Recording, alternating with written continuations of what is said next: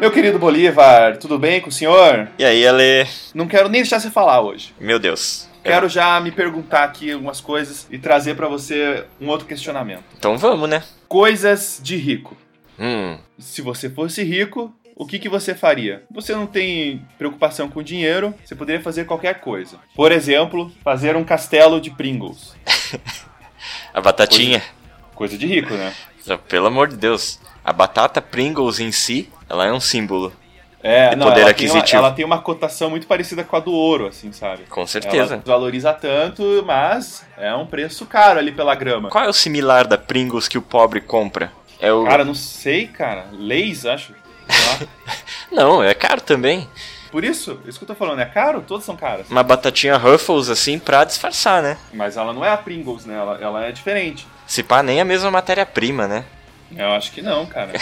Pringles é, é batata. Ruffles tem um quê de isopor ali, né? É, ela tem a- aquelas ondas ali, ela engana muita coisa. Mas o, o requeijão Danúbio, né? Também. É, Com- Comprar requeijão pela marca. Isso é coisa de rico. Nossa, isso aí é coisa de rico. Sim, e daí tu compra o requeijão, tu tira aquela capinha metálica protetora e tu joga fora. Isso é coisa de rico. O pobre tira aquela capinha, raspa com uma faca, sabe? Mesma, mesma coisa, o, o primeiro requeijão que vai no pão é o da capinha. E o iogurte também, o pobre compra e dá aquela lambidona no. Fi, Você tem a, a, a imaginação de conseguir entender, abrir um iogurte e não lamber. ó. A minha, a minha mente não chega nisso. Não, é outra classe, né? É outra classe, cara. É, outra classe. é outro universo, cara. outro universo. É outro, ser, é outro ser vivo fazendo isso. Eu Entendeu? lembro do, do, do stand-up do Pedro Lemos, que ele fala do Rodrigo Hilbert, que em um determinado momento ele ensina a fazer salmão defumado, peixe defumado, né? Aham. Daí, sendo o Rodrigo Hilbert, ele vai lá, pesca o próprio peixe, ele constrói a própria vara de pesca, né? ele, ele faz o próprio barco, ele pesca o peixe, e daí ele fala assim: pra você que não tem um defumador na sua casa, a gente vai construir um defumador.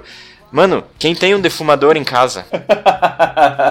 Ale, você já convidou um amigo pra ir na sua casa e falar assim: vamos defumar um, um frio hoje aqui, fazer um, um salame defumado? Só se eu tacar fogo em jornal aqui e botar no forno, cara.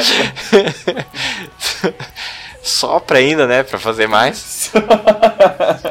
Aquela água da montanha, que você não tá tomando uma água, você tá tomando a neve dos Alpes derretida. Ah, O o condor no topo da montanha soltou uma lágrima que foi engarrafada e você bebe essa água, velho. Pura. É uma água quase benta, né? É, é, acho que é o- a escala abaixo da água benta é essa aí. ó. Se um padre chegar a benzer essa água aí, meu amigo. Nossa, vira o elixir da vida, cara. Nossa, daí aí cura tudo. Cura a unha encravada, É. calvície. Cuidar a unha cravada. Acabou o podcast.